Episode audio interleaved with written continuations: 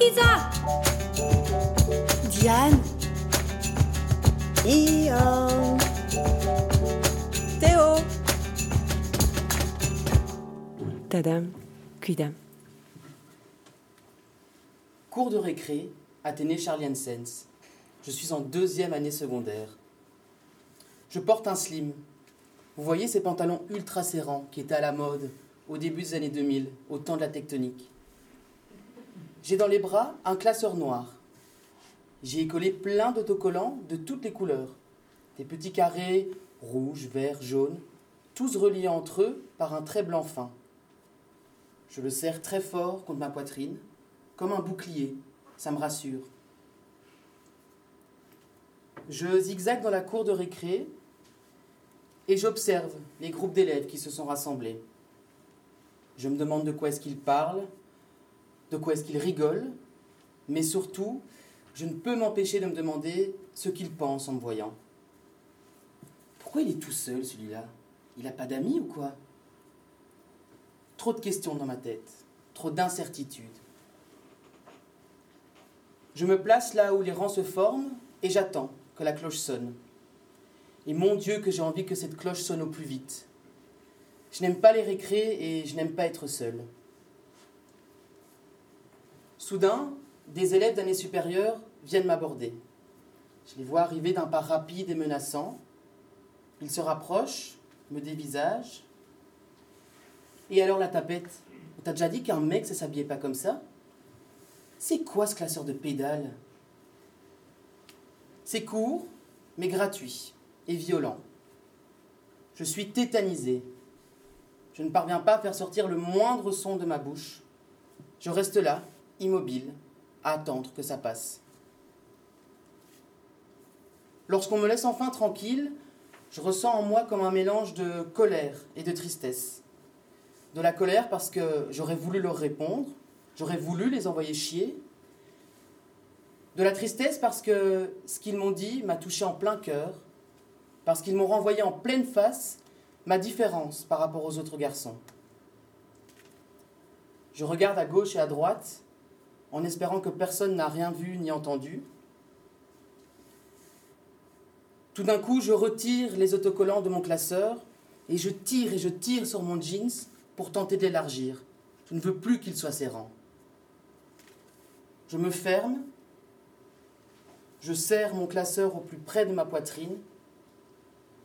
La cloche sonne enfin et je me mets dans le rang sans faire de bruit.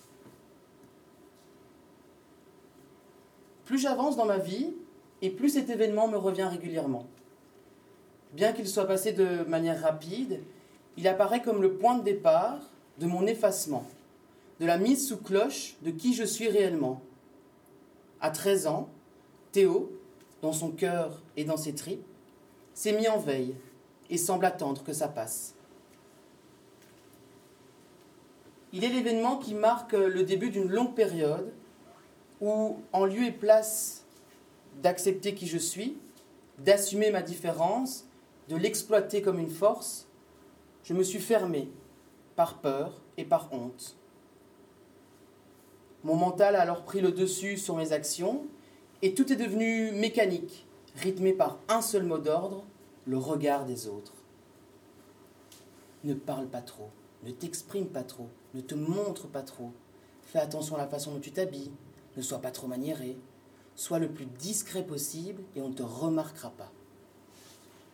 Pratique comme technique de camouflage quand on est à la chasse ou à la pêche, mais plus difficile à vivre au quotidien.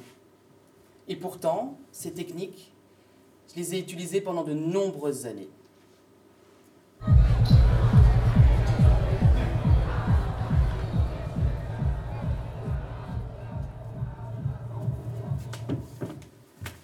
De danse du TD. Je suis en troisième année de bachelier.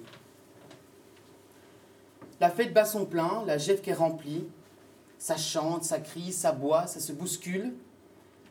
La musique à fond, il se dégage une ambiance heureuse et bon enfant. Tout le monde est là pour euh, s'amuser, pour rencontrer des gens, pour danser, pour draguer. Il fait chaud, ça sent la bière et la transpiration. Des petites gouttes de sueur coulent de mon front. Je suis là, comme tout le monde, entouré de mes amis, une bière à la main, en train de danser. Ce n'est pas la première fois que j'y viens. C'est devenu notre petit rituel. Le jeudi, on sort à la GEFC. Du coin de l'œil, j'observe les gens se rapprocher. Certains croisent leurs regards, échangent un sourire, et puis s'embrassent. Pour ma part, ça ne m'est encore jamais arrivé. Je suis bien trop empressé à regarder le sol lorsqu'un inconnu me regarde. Je continue à danser, ma bière à la main. À côté de moi, mon amie Céline.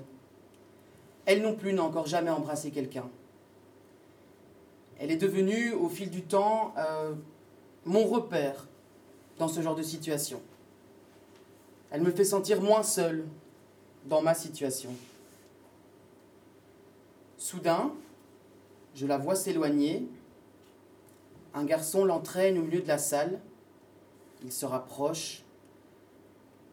Leurs mains se frôlent. Ils s'enlacent. Et puis, le moment que je redoute arrive. Ils s'embrassent. Tout devient alors flou dans ma tête. Je n'entends plus la musique, juste un long silence. Je tombe d'une falaise dans un vide sombre et sans fond. Et je reste là, stoïque, à les regarder un moment. Des larmes montent. Je n'ai qu'une envie, c'est de partir d'ici au plus vite et de rentrer chez moi. Je me dirige vers les toilettes et lorsque je sors du champ de vision de mes amis, je me presse vers la sortie. Sur le chemin du retour, je pleure à chaudes larmes. Cette nuit-là, je dors mal. Allongé sur mon lit, je ne cesse de me remémorer en boucle et en boucle et en boucle les événements de la soirée. J'en ai marre.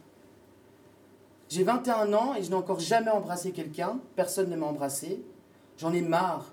J'en ai marre de me sentir différent des autres, j'en ai marre d'avoir peur du regard des autres, j'en ai marre de me savoir différent des autres garçons, j'en ai marre de ne pas me sentir en phase avec eux, j'en ai marre de me sentir illégitime face à eux, j'en ai marre de savoir qui je suis au plus profond de moi et de me taire continuellement, j'en ai marre de me cacher. Tous ces j'en ai marre résonnent dans ma tête. Un sursaut, je me réveille. Il est temps de prendre le taureau par les cornes de faire éclater la carapace qui m'entoure depuis bien trop longtemps, de briser le silence qui m'habite depuis bien trop longtemps, et de ranger au placard les techniques de camouflage. Il est temps d'apprendre à ne, plus s'effacer, à ne plus jouer au petit Théo sage et discret qui ne sait pas ce qu'il veut, d'apprendre tout simplement à me laisser vivre. Cette nuit-là, c'est la dernière fois que je pleure je pense à ce que ma maman m'a toujours dit.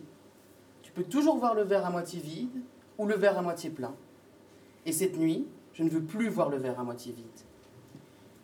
Il est temps de le remplir, ce verre, de le remplir de rencontres, d'histoires d'amour, de bienveillance et d'acceptation de soi.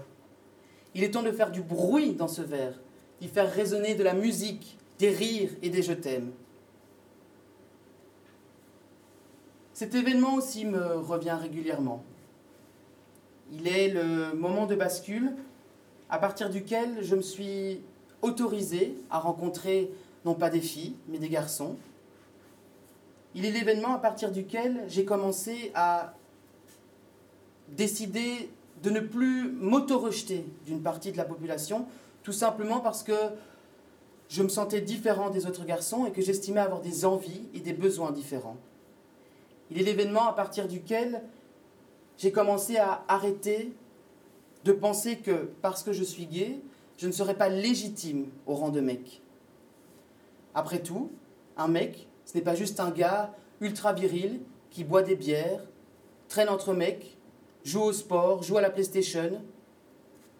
Trop longtemps, j'ai emmagasiné cette image très précaire de ce qu'était un mec. Tous ces raisonnements, je me les ai su construits tout seul. C'est mon mental qui me les a dictés, imposés. Aucune personne, ni un membre de ma famille, ni un ami, ne m'a dit un jour droit dans les yeux, toi, tu n'es pas un mec et tu n'en seras jamais un. Depuis cet événement à la GEFC, les choses ont bien évolué. Théo, du grec théos, dont l'étymologie veut tout simplement dire Dieu, commence à emmagasiner le fait qu'il est le tout-puissant de sa vie, qu'il dispose d'une puissance absolue, illimitée, sans borne, d'être heureux, comme il est, dans ses choix et ses envies. Alors oui, par moments, les vieux démons du repli sur soi, de la peur du regard des autres, de la peur de sa différence par rapport aux autres refont surface, mais de moins en moins souvent. Le principal étant qu'aujourd'hui, je suis un mec qui vit une très belle histoire d'amour avec un autre mec. Je suis un mec qui est entouré d'amis et d'une famille qui l'aime. Je suis après tout un mec qui a les mêmes besoins et les mêmes envies qu'un autre.